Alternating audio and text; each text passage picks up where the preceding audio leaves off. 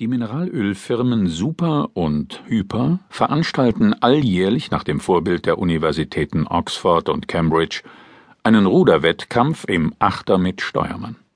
In den letzten Jahren hat das Superboot immer verloren.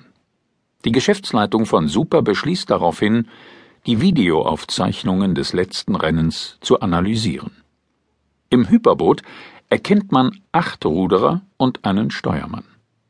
Zum allgemeinen Erstaunen sieht man im Superboot aber acht Steuermänner und nur einen Ruderer.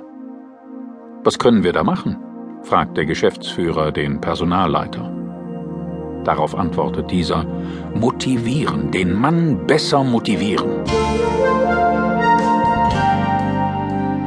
Natürlich ist dies eine frei erfundene Geschichte, die sich auf sehr drastische Weise mit dem Thema Motivation auseinandersetzt. Und trotzdem höre ich sie immer wieder, egal in welche Unternehmen ich komme. Warum ist das so? Was macht den eigenartigen Reiz dieser Geschichte aus?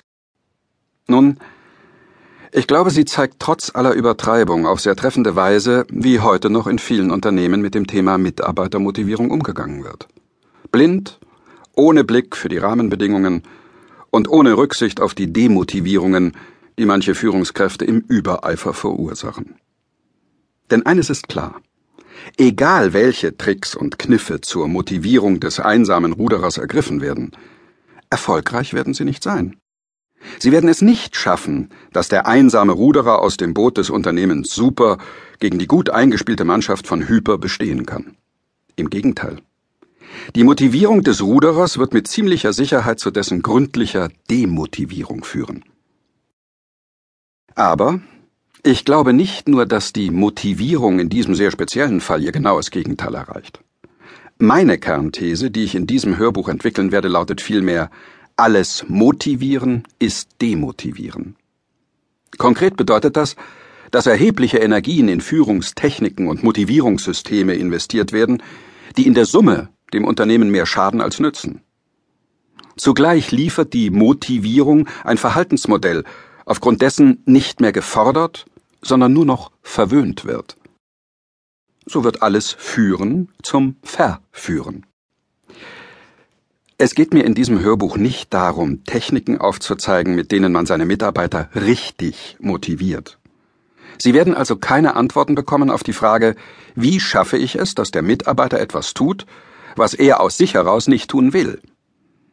Solche Führungstechnik verbleibt auf der instrumentellen Ebene und versperrt den Blick auf die wirklich grundlegenden Probleme der Motivation und des Motivierens. Es geht mir vielmehr um die innere Einstellung, die den Instrumenten Sinn gibt und für die die Motivierungstechniken nur beobachtbare Verhaltensmuster auf der Erscheinungsebene sind. Um aber eine neue Sichtweise auf den Mythos Motivation zu ermöglichen, muss man sich zunächst mit der altvertrauten kritisch auseinandersetzen. In den ersten beiden Teilen dieses Hörbuchs werde ich deshalb die subtile, faszinierende und zugleich trügerische Logik der Motivation analysieren und nachweisen, dass sie an unlösbaren Schwächen leidet. Wer auf die guten Nachrichten zum Thema wartet, den bitte ich um Geduld bis zum dritten Teil Führungen. Hier zeige ich, welche Alternativen es zu dem bisherigen Verständnis der Motivationspraxis gibt.